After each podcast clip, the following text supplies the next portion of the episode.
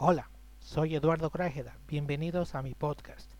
En esta oportunidad quiero hablarles de un viaje maravilloso que hice con mi amigo al Salar de Uyuni, antes del boom turístico que lo ha cambiado todo, para siempre. Estoy hablando de un viaje realizado hace aproximadamente 25 años. Esta historia de mi amigo Victor Jones y yo, la historia de dos amigos que vivían en dos polos opuestos del planeta y de la vida. Él vivía en Norteamérica, hablaba inglés, tenía 50 años, y yo vivía en Sudamérica, hablaba español y tenía 10 años o menos. Él me prometió llevarme a su casa y si yo aprendía inglés y yo me maté estudiando para lograrlo. Así él, estimulando mis sueños y mi crecimiento personal y yo soñando con grandes viajes. Desarrollamos una amistad sólida que nos llevó a conocer juntos muchos lugares del mundo. Viajamos por California, Arizona, Las Vegas, París, Italia, Malta, Brasil, Utah, etc. Y también por muchos lugares de nuestra hermosa Bolivia. En ella el Salar de Uyuni y el más hermoso lugar de todos los que conocí. El Salar de Uyuni hace 25 años antes del boom turístico, antes que mucha gente llegara a él y dejara sus huellas, era una maravillosa, gigantesca, blanca sábana, intocada, soledad, silencio y magia. Pocos turistas.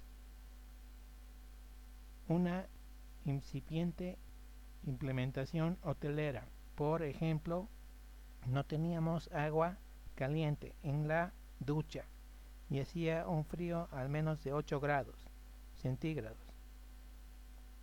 No nos duchamos hasta volver a nuestra casa.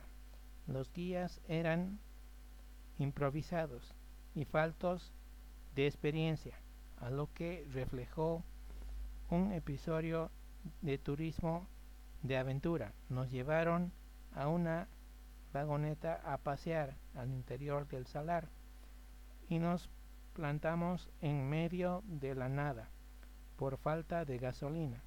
Al chofer se le ocurrió que lo mejor era que podía hacer era irse por gasolina y dejarnos abandonados en medio de la nada, donde la gente se perdió y encontró la muerte.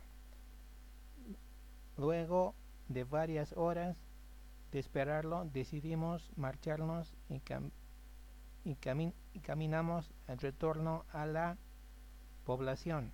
Caminamos muchas horas con frío y con temor de no estar en la ruta correcta. Vivimos, vivimos caer la noche, pero por suerte dimos con el poblado ese así que fue un turismo de aventura al, a mil por ciento. Esos fueron los momentos en los que el coraje, la amistad, la comprensión del entorno y la tolerancia de los demás fueron puestos a prueba y venció la amistad y se impuso la belleza del paisaje por sobre todos los problemas. Y mi amigo y yo Seguimos siendo amigos a través de la vida hasta el año 2020, en que somos amigos a pesar de su muerte. Seguimos siendo amigos hasta el día de hoy.